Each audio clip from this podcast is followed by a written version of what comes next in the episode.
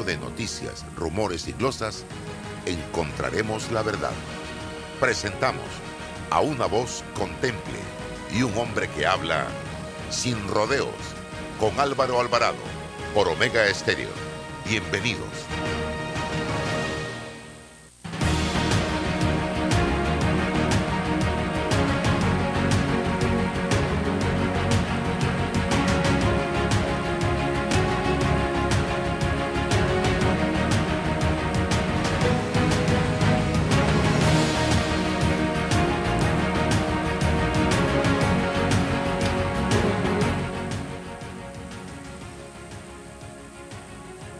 ¿Qué tal mis amigos? Tengan todos muy buenos días, bienvenidos, bienvenidos sean todos a este su programa Sin Rodeo a través de R Omega Estéreo. Vamos a estar utilizando también Instagram, Twitter, YouTube, Facebook, fanpage. Eh, hoy estamos de vuelta en nuestra cuenta Álvaro Alvarado C para compartir con ustedes este programa en el día de hoy. Eh, vamos a hacer algo por acá rapidito, porque vamos a presentar una entrevista que le hiciera los colegas de RPC Radio. Eh, Hola, ah, Rolando ya está aquí con nosotros. Los colegas de RPC Radio le hicieron una entrevista que estuvo eh, circulando a través de redes sociales al doctor Enrique Lao, donde él habla desde Colombia del precio de los medicamentos. Y yo quiero poner un pedazo de esa entrevista para que ustedes escuchen y luego vamos al análisis. Adelante, eh, Roberto. Bien, conversó con el doctor Enrique Lau Cortés, el director de la Caja de Seguro Social. El doctor se encuentra en Colombia como parte de esa misión donde el Estado ya ha iniciado la compra directa de medicamentos en el extranjero. Doctor, hubo una reunión con la Asociación de Laboratorios Farmacéuticos de ese país. ¿Qué se logró en esta primera gestión? Bienvenido. Sí, buenas tardes. Como parte del proceso de el desabastecimiento crítico que comenzó con una cotización en línea de 130 medicamentos que estaban totalmente desabastecidos en la caja del Seguro Social. Nos quedaron cerca de 40 medicamentos que a pesar de dos convocatorias, ningún proponente ni nacional ni internacional había podido eh, ofertar por esos medicamentos. Comenzamos a determinar los lugares donde podíamos encontrar estos medicamentos. Fue así como contactamos eh, a, Colombia y hemos venido aquí con un equipo técnico desarrollando una serie de contactos, especialmente con un conglomerado de 32 eh, laboratorios que producen productos farmacéuticos en, en Colombia y que tienen eh, una certificación considerada de alto estándar por la rigurosidad de una, un ente eh, colombiano que se llama Invina, que es el responsable de garantizar tanto la eficacia, efectividad y eficiencia de los medicamentos a los más altos niveles de seguridad. Eh, lo bueno es que hemos ya eh, logrado conseguir cerca de 27 medicamentos. La primera, el primer embarque sale el día de hoy, eh, lo llevan de mano las dos miembros del equipo, que son medicamentos muy delicados, eh, a los cuales ya se han hecho todos los trámites eh, pertinentes para que puedan entrar de manera formal a nuestro país. El resto de los medicamentos, que esperamos que logren completar la mayoría de lo que nos hace falta, será enviado eh, por vía aérea en, la próxima semana. con lo cual, nosotros esperamos que en un término no mayor de, de 10 días nosotros podamos estar completamente abastecidos al cumplir con este proceso que mandaba que después de una cotización en línea eh, la caja podía salir a comprar afuera. Eh, quisimos hacerlo de la manera más transparente. Hicimos dos convocatorias adicionales y eh, elevamos al portal Panamá Compra el listado de productos que estamos necesitando y ya lo hemos adquirido. Así que creo que ha sido una misión exitosa y esperamos que los ajustes que nacen de la Comisión Técnica de Medicamentos nacional, eh, salgan de ahí las recomendaciones que eh, permitan que los procesos para adquirir medicamentos no sean tan largos. Aquí se resalta también, y para explicarle a los oyentes de RPC Radio, esta compra, esta gestión en Colombia sería esa obtención de estos medicamentos a un buen precio y excelente calidad. Bueno, esa es la, esa es la noticia más importante que estoy esperando eh, la facturación, pero eh, estoy sorprendido de ver cómo un mismo producto eh, comprado eh, acá en Colombia, agregándole lo que se necesita para el transporte y, la cadena de frío y toda una serie de elementos todavía nos está costando hasta 60% menos de lo que estamos pagando actualmente por lo mismo en Panamá. Y el que está sorprendido aquí soy yo, mire, don Rolando y don Roberto. O sea, el doctor Lao se dio cuenta el sábado que en Colombia los medicamentos están más baratos. ¿Cuántos meses, ya años, venimos nosotros repitiendo esto? Y diciendo esto, y machacando sobre esto, y presentando ejemplos sobre esto.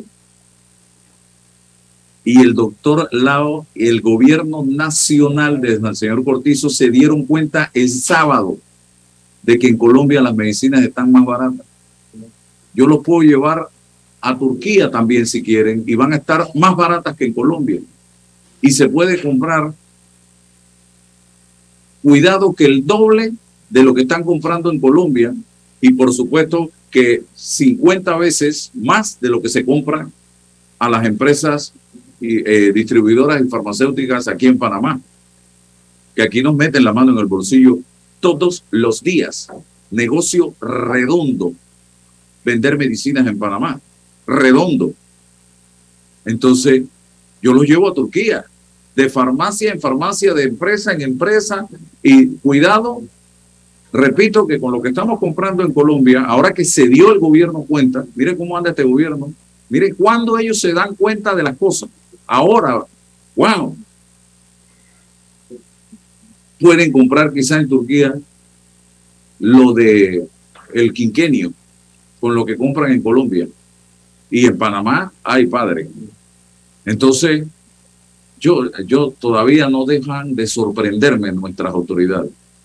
Yo tengo un respeto por el doctor Lao, pero yo en esta ocasión, doctor Lao, yo tengo que sorprenderme.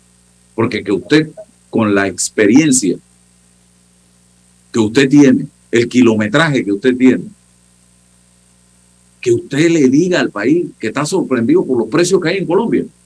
Rolando, por favor, voy a tomar una pastilla y regreso.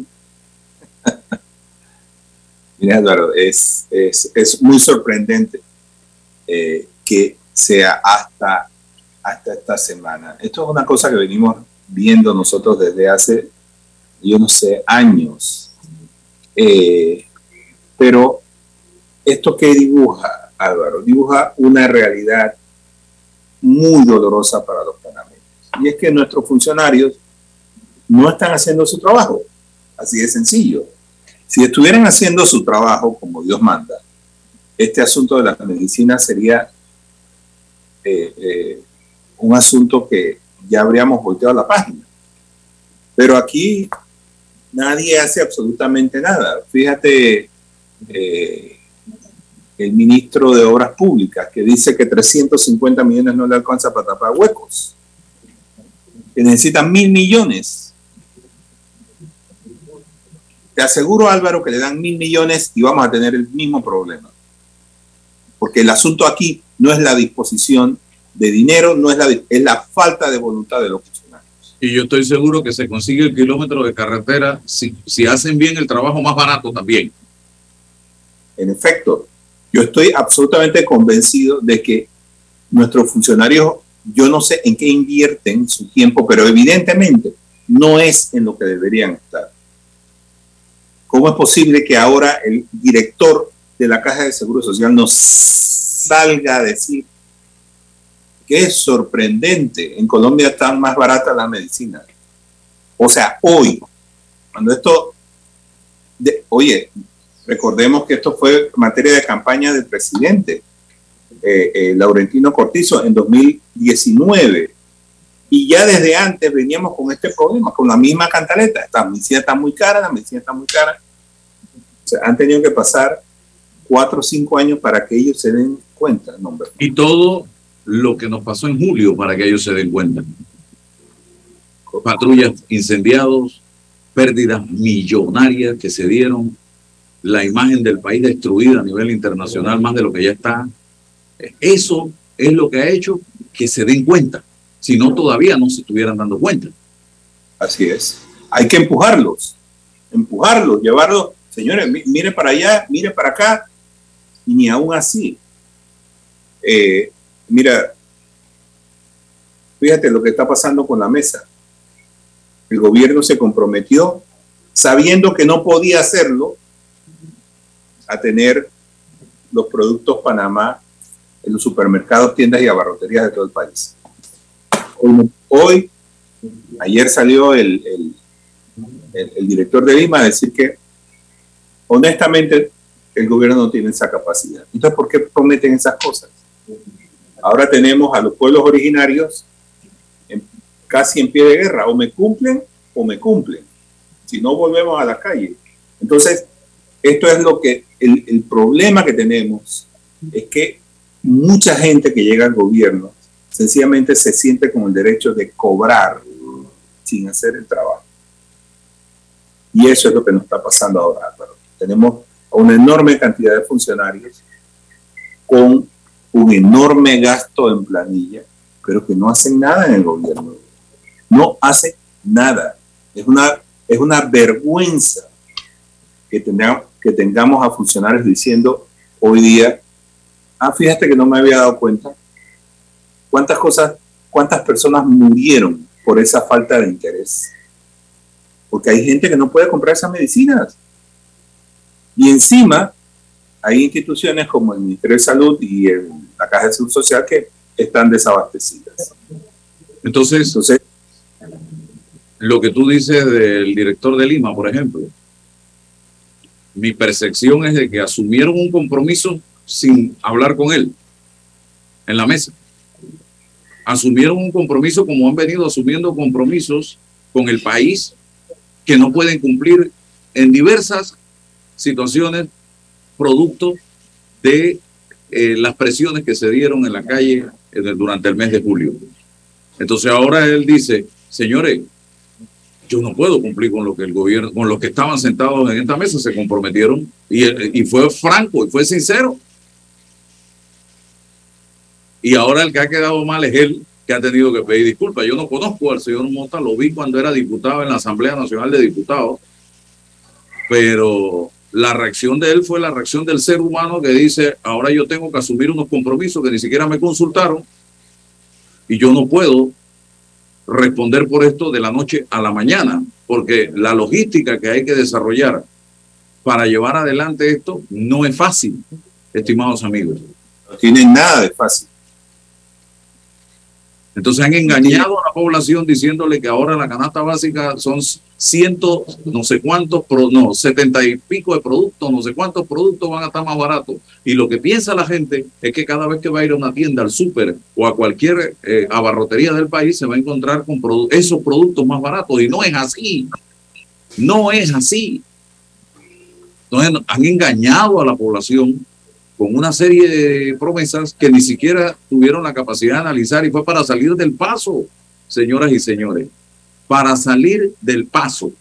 Y hoy día usted va al súper, a las tiendas, a los mini súper, a las abarroterías y escucha a la gente quejándose de que todo está más caro y que el gobierno nos prometió y nos prometió y nos prometió, porque no han podido, no han podido cumplir con esas promesas que hicieron Rolando.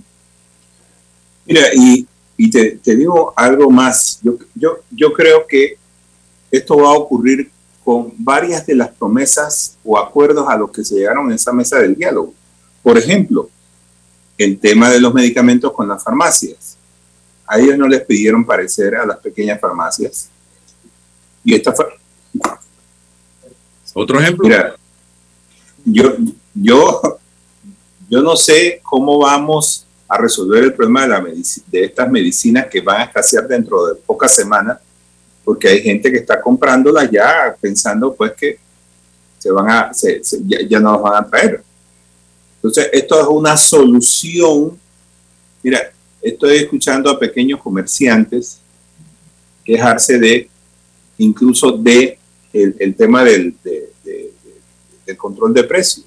Porque lo que está pasando es que algunos eh, alimentos que se compraban antes libre oferta y demanda, ahora ese precio se lo están pasando a otros productos.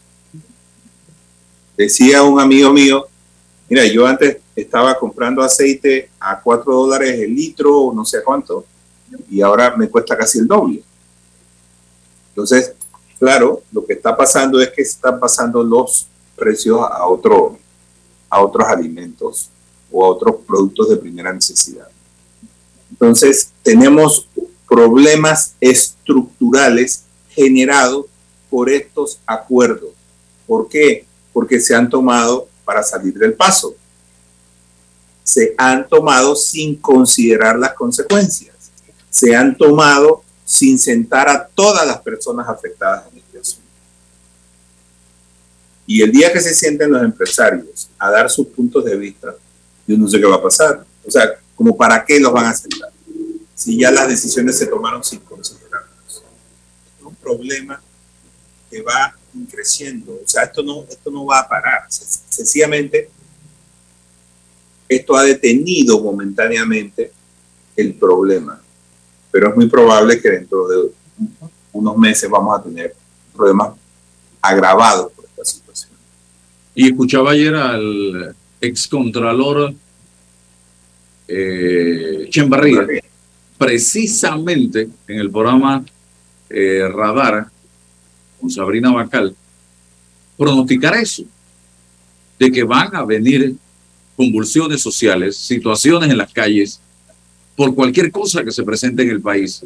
Porque la brasa, esa es mi opinión, yo lo determino así, la brasa, esa que queda después que tú haces la barbacoa, que tú ves que está ahí, todavía está latente en este país. Todavía está latente en este país. Y no hemos hecho absolutamente nada a fondo para apagar esa brasa como debe ser, para apagar el fuego. Hemos estado rociándola con agüita y eso no resuelve absolutamente nada porque los problemas estructurales se mantienen vivos, se mantienen vigentes, estimados amigos. Allí está todavía, todos los fantasmas están allí. No hemos ido a la casa de esos fantasmas, don César Ruilova, y ese es el peligro que corremos. Y súmele a eso el gran problema de la deuda que estamos teniendo en este momento. Eso nadie se está poniendo, de, la población está feliz porque está recibe y recibe y recibe y recibe. Y muy bien lo decía la señora Mireya Mocoso ayer. Esa poco de subsidios están generando una sociedad perezosa. Yo soy más en el planteamiento. Yo hablo de una sociedad parásita porque la gente que está recibiendo en una casa pueden estar recibiendo vale, beca, eh, el otro R de oportunidades.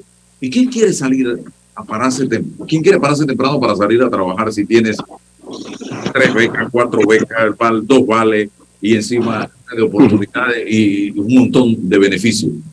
Hay gente que no, ya no le interesa salir a trabajar, que está en una vacación, en un periodo sabático para que estoy recibiendo los beneficios.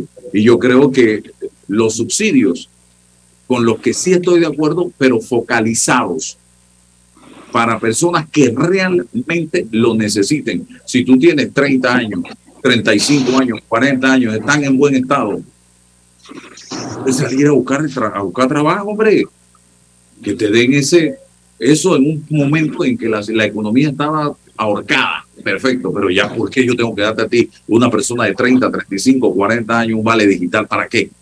Vaya a buscar la calle, a trabajar. Yo he tenido aquí, he llamado a varias personas para un proyecto que estoy arrancando en el día de hoy, para que vengan a trabajar, ofreciéndoles el pago, un salario mensual, seguro social, el pago de décimo, el pago de horas extra, me dejan plantado. Me cogen el teléfono, sí, yo voy. Y aquí me quedo esperando y no vienen. Entonces no me digan que, que, no, no, no, no, no. La gente, hay gente, hay gente, no todos, ¿ah? hay gente que no le interesa trabajar. Eso es lo que está pasando en este momento. Entonces, sí, Álvaro, buenos días. Buenos días, Rolando. Me conecto acá con, con mi celular porque tenemos problemas en la red de internet. Em, quizás em, perdimos en algún momento el, el, norte, si es que lo, si es que existió, hablando de, hablando políticamente, si el gobierno al inicio de su gestión tenía unas líneas, unos, unos eh, unas metas, unos objetivos. Eh, entendemos que la pandemia influyó, impactó, pero nunca nos recuperamos, nunca retomamos eh, los objetivos, los fines y las metas, y eso hizo que en la incertidumbre los movimientos sociales tuvieran que llamar a capítulo al, gobierno nacional para el cumplimiento al menos de las, de las medidas coyunturales en función de, lo, de, los altos costos de vida, ¿no?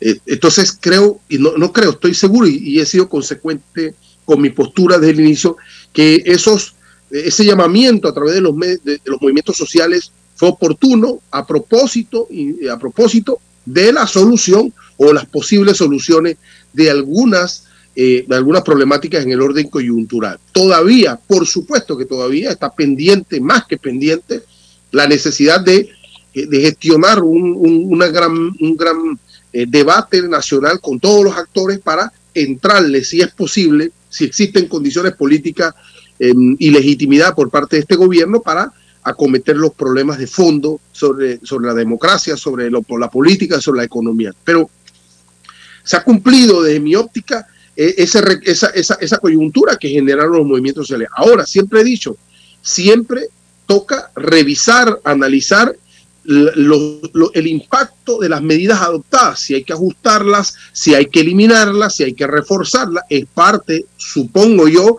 de, eh, eh, de la metodología de los fines y de los acuerdos que se han llegado. Vamos a tomar una medida de este tipo.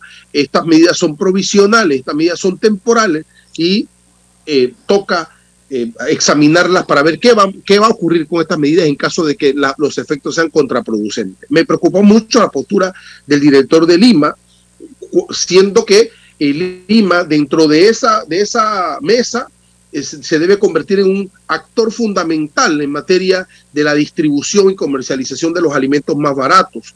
Eh, eh, yo lo decía, bueno, ahora que pretendemos que la Codeco y el IMA en la toma de esas decisiones coyunturales, coyunturales se conviertan en actores estratégicos para poder minimizar, aplacar un poco la presión que existe sobre esto. No, no será así, hay problemas hasta de, diálogo y esas son preocupaciones que uno debe tener cuando uno dice, bueno, ¿qué va a ocurrir con los efectos de esto?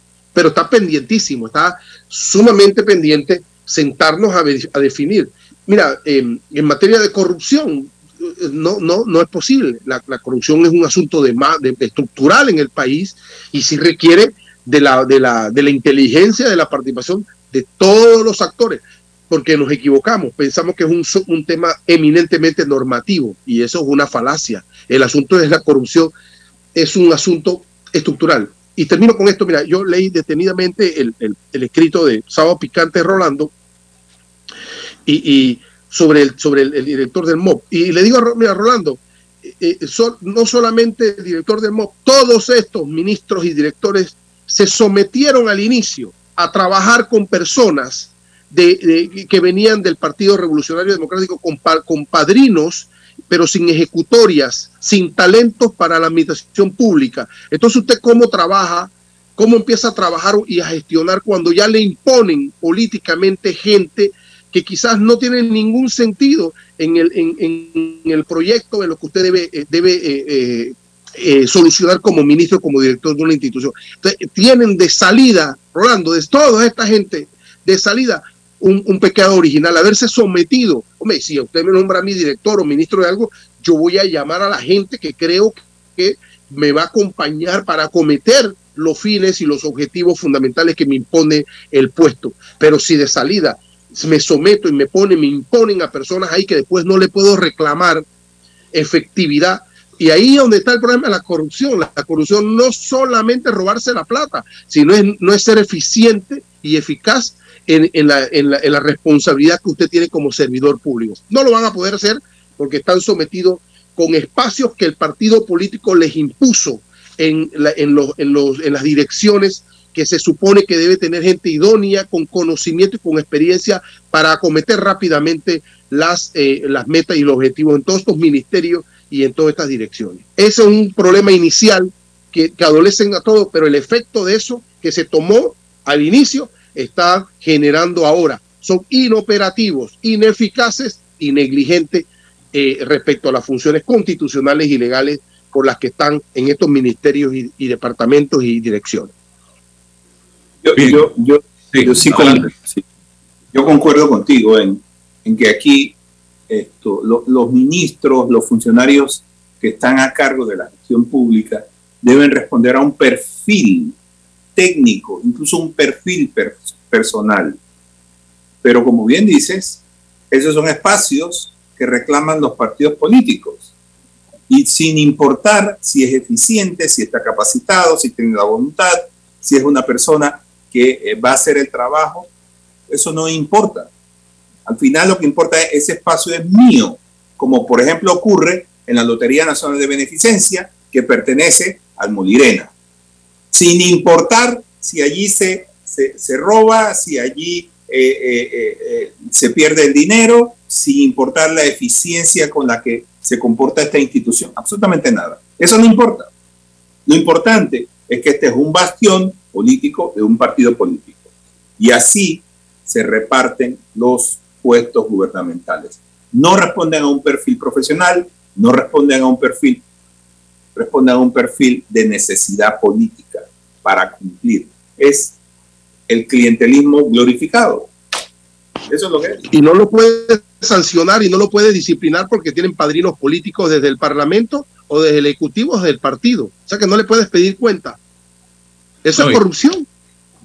Es que la corrupción en este momento está muy adentrada en la sociedad en términos generales.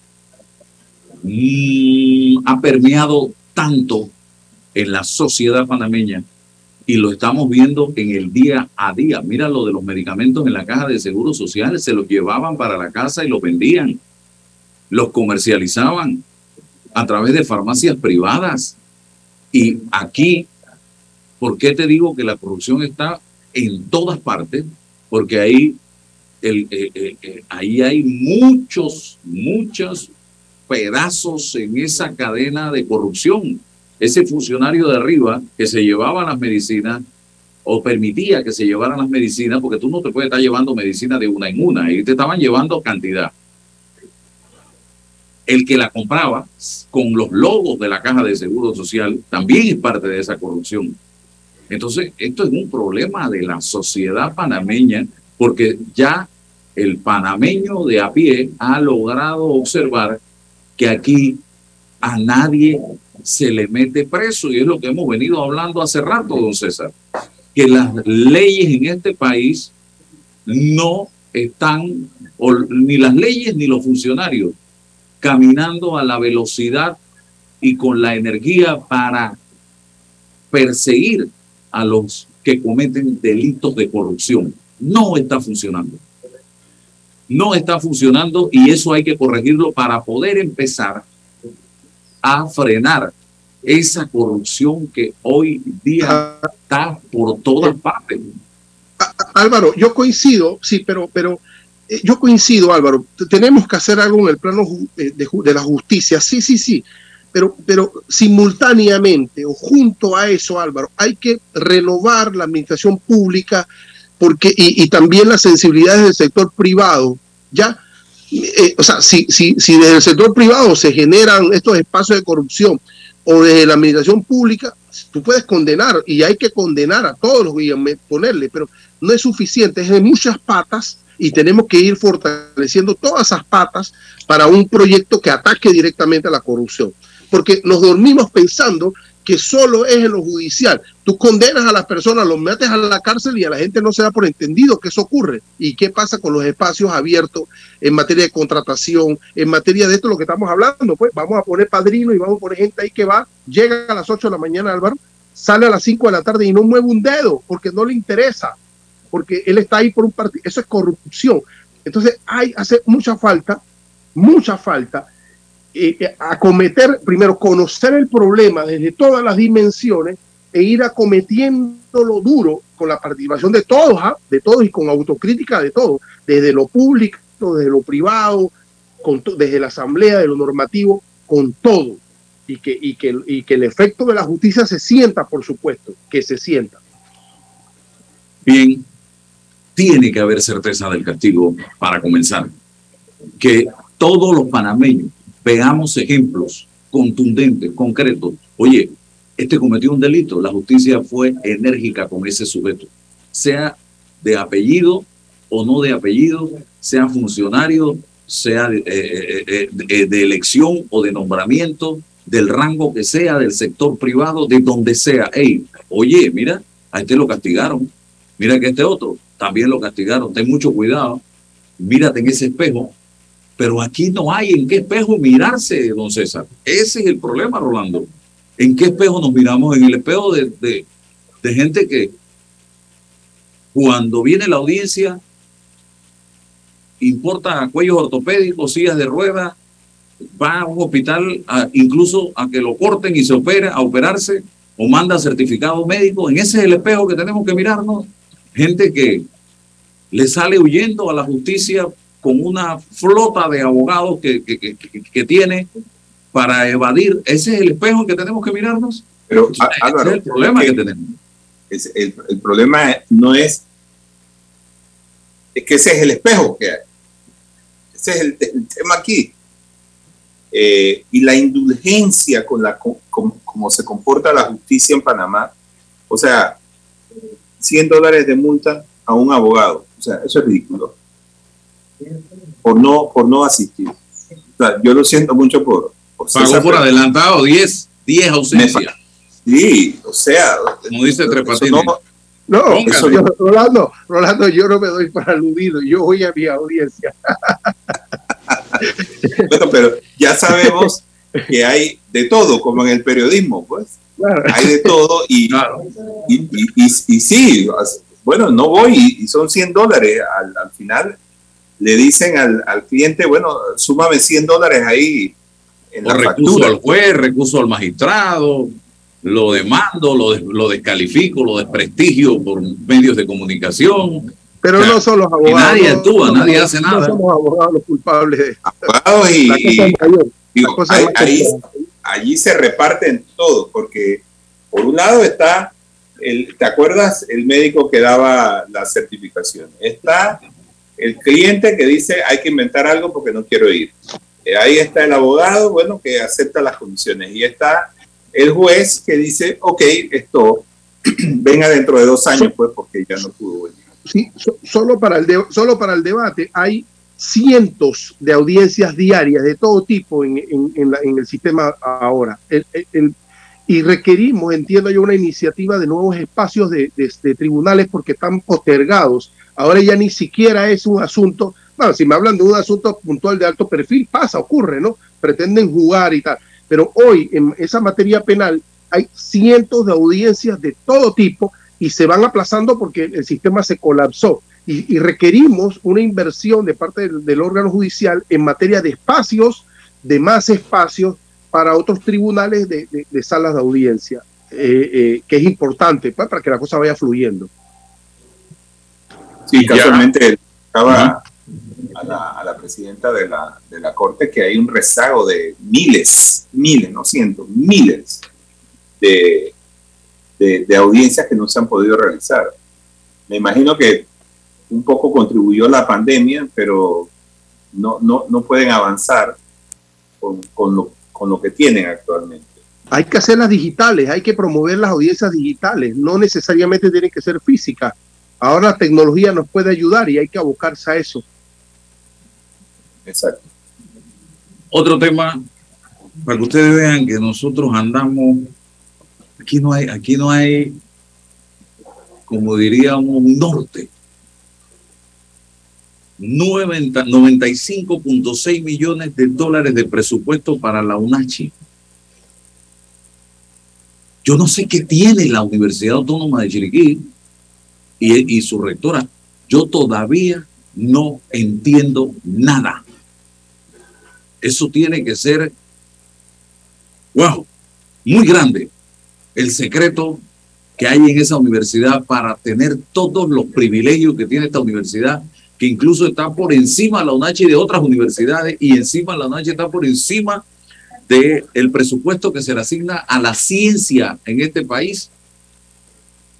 Miren lo que dice, un total de 597 millones 541 mil 163 invertirá el Estado en educación universitaria según los presupuestos para la vigencia fiscal 2023 de las cinco universidades oficiales del país. Dicho total se divide entre la Universidad de Panamá, la Universidad Tecnológica, la Universidad Autónoma de Chiriquí, la Universidad Especializada de las Américas y la Universidad Marítima Internacional de Panamá. Aunque el Ministerio de Economía y Finanzas asignó para el 23 la misma cantidad de fondos que aprobó a las universidades en el 2022, algunos son altos en comparación a lo avalado en el 2021 y si se evalúa el promedio de estudiantes por matrícula, Universidad eh, de Panamá habla en millones de dólares, 343 millones, eh, millones 174 mil 429, para la tecnológica 115 millones 471 con 44 y de tercer lugar con 95 millones 673 mil 346 la Universidad Autónoma de Chiriquí por encima de universidades nacionales como la Universidad Especializada de las Américas y la Universidad Marítima Internacional. Mira la Universidad Marítima, 31 millones 969 versus 95 de la Universidad Autónoma de Chiriquí y la Universidad Tecnológica, que es la universidad que saca la cara por este país, en los rankings internacionales está por debajo de la mitad de lo que tiene la Universidad de Panamá y ahí cerquita de la UNACHI. Mira, mira Álvaro, mira, para que tú veas las preferencias donde están. Como tú puedes ver, las gráficas muestran que el presupuesto para las universidades públicas en Panamá muestran una igualdad para todas. O sea, el presupuesto del 2022 se va a repetir íntegramente en el 2023. Es para todas, igual, le dejaron el mismo presupuesto. Sin embargo, cuando tú miras el, presupuesto de 2021, tú te vas a dar cuenta de las diferencias. Por ejemplo, en la Universidad de Panamá, en 2021, se aumentó algo así como 3 millones de dólares a su presupuesto. Del 2021 a 22 tuvo un aumento de 3 millones de dólares. La Universidad Tecnológica, que como bien tú es la que da la cara, tuvo un aumento de menos de 200 mil dólares. Es correcto. Ese fue el aumento. Pero cuando tú llegas a la Universidad Autónoma de Chiriquí, en 2021 su presupuesto era de 84.5 millones. Pero para el 92 era de 95. Para el 22, para el 22. Para el 22 es decir, que dio un salto de casi 11 millones de dólares, mientras a las demás le estaban eh, eh, eh, ninguneando el presupuesto. A, a, la especializada de las Américas fue algo así como un millón y pico, y la Universidad Marítima de Panamá el aumento fue de 2, 3 millones de dólares. Pero la Universidad Autónoma de Chiriquí tuvo 11 millones de dólares tú te das cuenta de dónde están las preferencias. Esto es inaudito. ¿Qué tiene la UNACHI? Nadie ha podido resolver ese misterio. Ahora viene una universidad nueva, que es la Universidad de los Pueblos Indígenas, una universidad de, de los pueblos indígenas que me parece una buena iniciativa. A mí lo que me me, va a molestar es el manejo que se le va a dar a esa universidad, porque ahí veremos nuevamente el clientelismo y todo este asunto que ya hemos visto en la Ese es el tema con, con, y, y, y, a mí me duele porque esa, Oye, en las comarcas hay gente muy talentosa. Ah, fíjate que hay una reacción muy positiva de ver eh, a estas personas en la mesa del diálogo. Todo el mundo queda muy sorprendido de ver con qué fluidez manejan los temas, con qué sinceridad le plantean las, sus necesidades a, los ministros de Estado que están allí presentes y directores de entidades autónomas. Eh, entonces, no podemos pensar que porque son de nuestros pueblos originarios merecen menos. Por el contrario, creo que precisamente por ser originarios necesitan, necesitan que les demos más atención y especialmente en el área académica, porque buena parte de sus necesidades podrían verse resueltas con una buena educación. Pero el tema aquí es, una vez más, la política. La política que se mete en estos temas. Yo espero realmente que esa universidad pueda cumplir eh, los propósitos para la que se van, eh, para la que se va a crear. Pero desgraciadamente estoy viendo allí un matiz político que no deja de, de molestarme. Y para los que pensaban que ya lo habíamos visto todo, Ayer nos cierran el puente centenario para una filmación en horas de la mañana, deteniendo el tráfico vehicular hacia el interior y desde el interior por ese puente que era el único que estaba habilitado en ese momento porque el puente de las Américas estaba cerrado y comenzó a circular una tanda de comentarios y rumores y especulaciones en torno a la Cenicienta que estaba parada en la mitad del puente de las Américas. Y de repente yo llamo a la Policía Nacional para saber de qué se trataba, porque yo quería decir una protesta. Y me dicen que no, que una agencia publicitaria Nova Publicidad había pedido permiso para cerrar el puente por cinco minutos y todo se había coordinado para realizar una filmación, incluyendo, eh, eh, creo que había ahí miembros de la, de la policía ayudando con el tema. Después, y que era para una agencia de autos, la filmación. Esto ha sido, después salió el comunicado, eh, un Twitter de la policía, vi al director de la autoridad de tránsito hablando, pero señores, yo entiendo que esto se puede hacer, en otros países se ha hecho, aquí se ha hecho para la filmación creo que del desastre de Panamá, que cerraron calle 50, no me acuerdo cuál fue, y se han hecho en otra ocasión. Pero esto se comunica previamente, se le avisa a través de las redes sociales, a través de un comunicado que eh, para X cosa vamos a cerrar por cinco minutos el tránsito por esta vía o por este lugar, pero no comunicaron nada. Ya hay especulaciones de todo tipo. Esta mañana todavía había especulaciones de quién se trataba la persona que estaban, a quien estaban filmando en ese momento para esa eh, publicidad en el puente centenario. Así que Señores, sepan comunicar, aprendan a comunicar, a decir las cosas, a hacer las cosas correctamente y no que estemos sorprendidos y, y, las autoridades, como siempre, reaccionando a la palera, en vez de estar informando y comunicando para evitar eso. Eh, no sé, ustedes si vieron esto César y Rolando.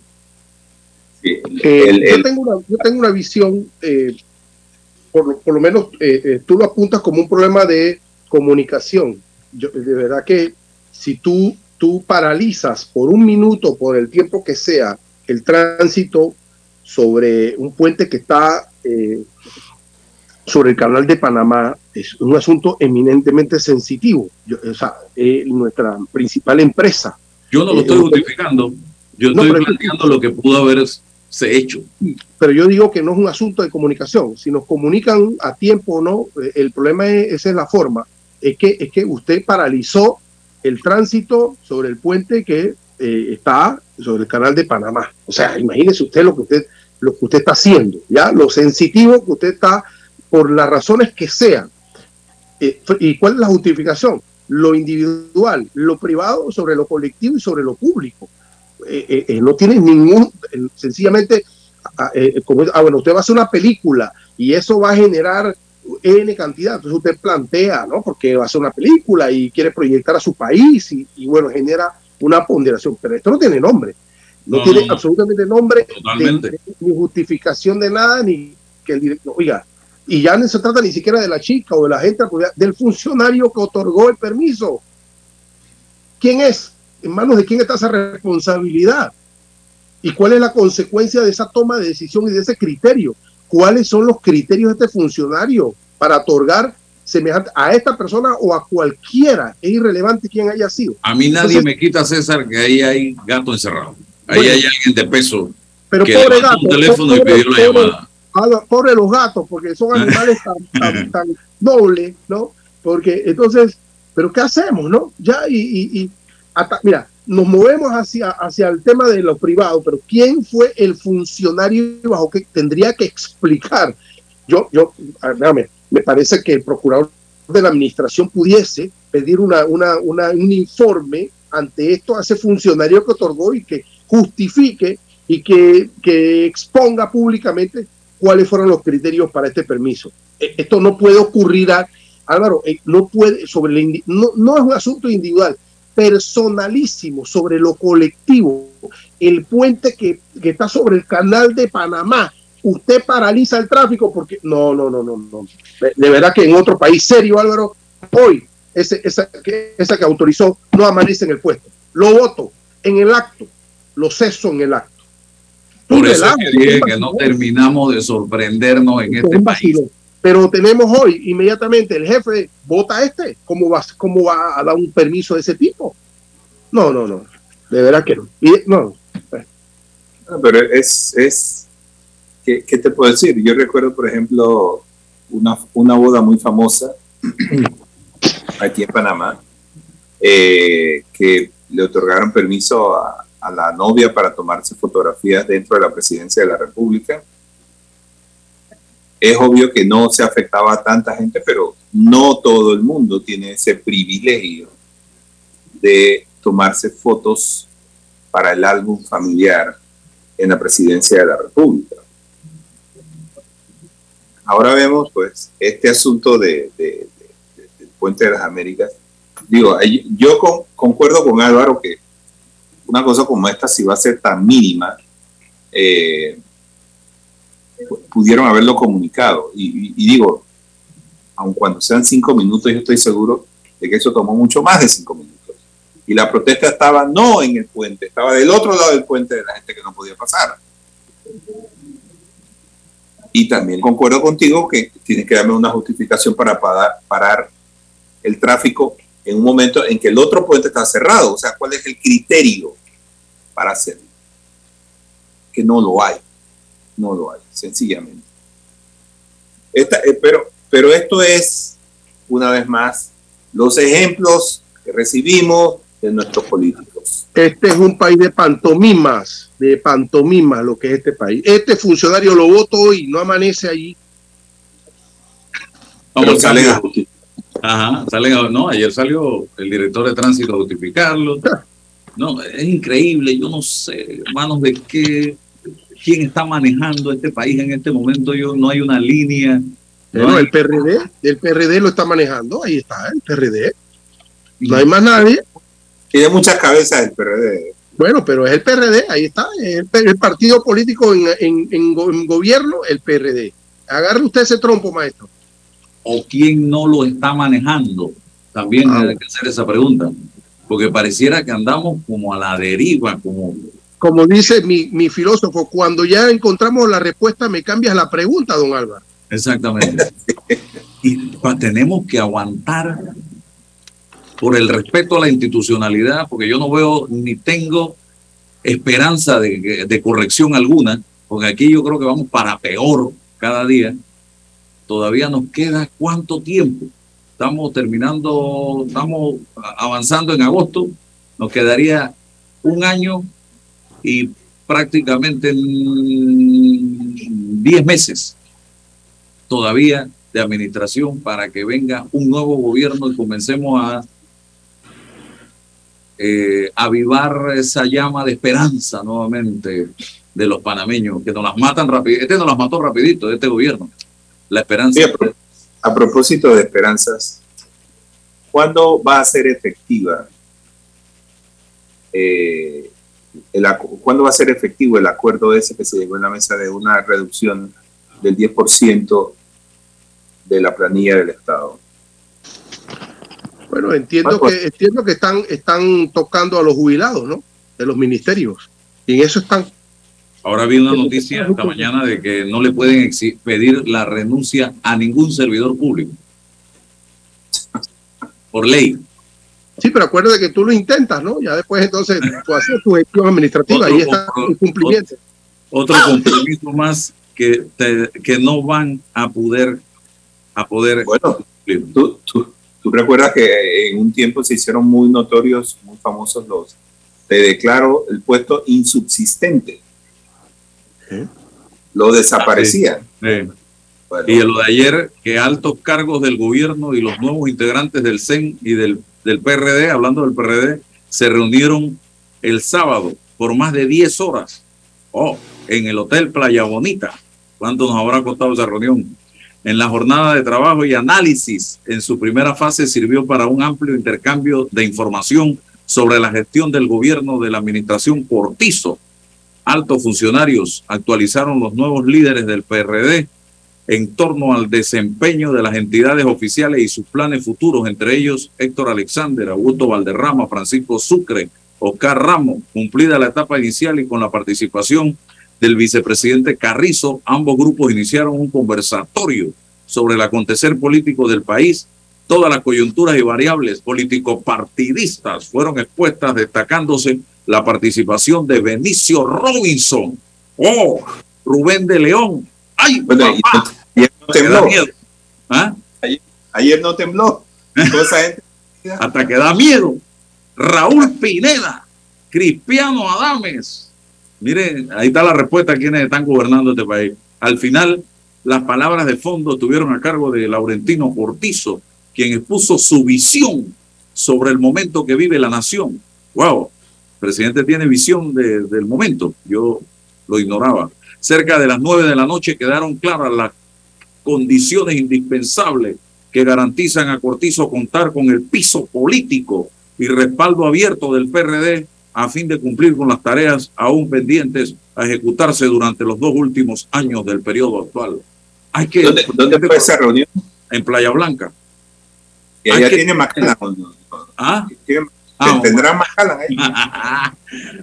El apoyo y respaldo abierto del PRD al presidente Cortizo. Y es que lo ha tenido en algún momento desde la Asamblea, ese apoyo, ese respaldo.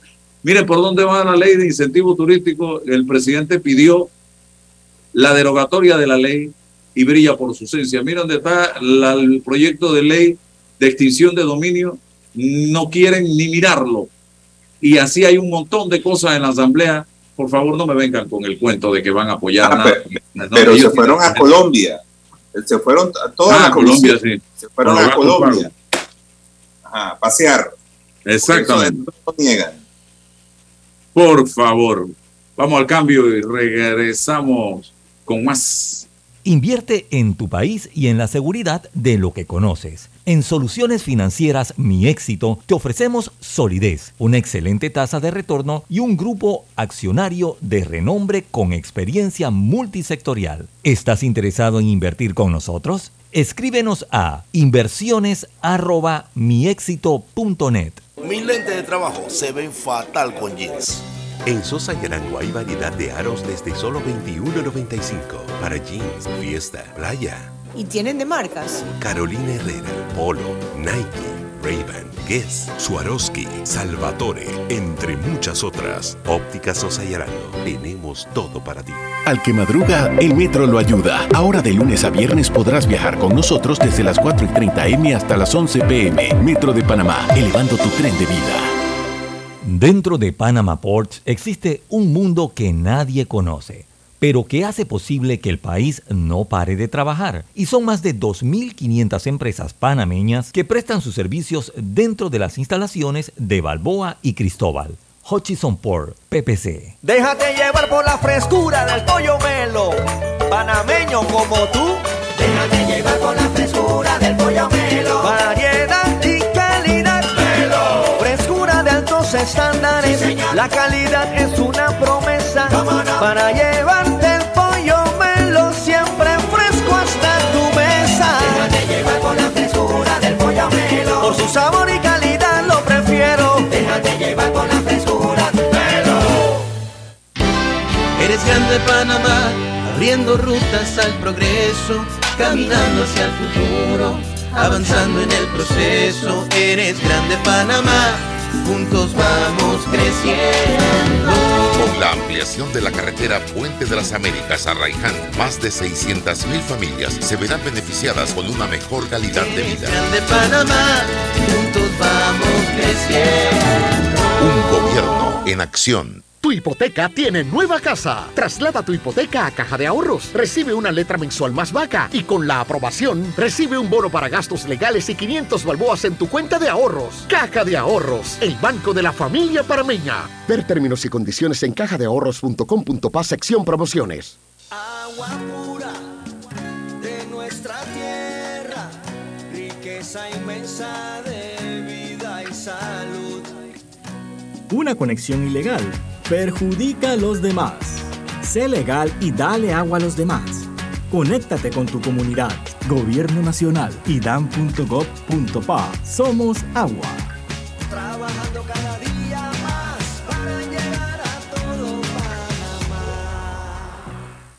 Apoya a tu productor local, apoya a tu país. Cemento Chagres, el cemento panameño que nos une. Ni los chat puedo leer ya. En Sosa y Arango el examen es de cortesía y hay paquetes de aros más lentes desde 49 balboas. Es que no tengo tiempo de ir hasta allá. Son 36 sucursales, siempre hay una muy cerca. Óptica Sosa y Arango, tenemos todo para ti. Atención segura y confiable a través de videollamadas desde el Centro de Atención al Usuario y kioscos multiservicio ubicados en puntos accesibles en todo el país. Son parte de los cinco mecanismos del Tribunal Electoral para el proceso de firma de respaldo a precandidatos de libre postulación. En el Tribunal Electoral trabajamos permanentemente y estamos preparados para cumplir con transparencia este proceso que inicia a partir del 15 de agosto de este año en pro de la democracia. Tribunal Electoral, la patria la hacemos contigo. Bueno, me voy a comer con una estrella. Espérate, ¿y tu esposa sabe? Claro, ella sabe que la estrella del sabor es American Star. Y por eso en la casa comemos delicioso. American Star, el tasajo, jamón, chorizos y embutidos más suaves, económicos y con el sabor que le gusta a todos. ¡Oh! ¿Me invitas a conocer esa estrella? Busca la estrella roja y azul American Star, la estrella de tu cocina. En Caja de Ahorros, tu casa te da más. Con nuestro préstamo Casa Más, recibe dinero en mano con garantía hipotecaria y los mejores beneficios. Tasa competitiva, plazo de 30 años y avalúo gratis. Caja de Ahorros, el banco de la familia panameña. Ver términos y condiciones en cajadeahorros.com.pa sección promociones. Cuidemos juntos el Metro de Panamá manteniendo sus instalaciones limpias, evitemos comer en ellas y botemos la basura en los recipientes marcados. La metrocultura la hacemos juntos. Metro de Panamá, elevando tu tren de vida.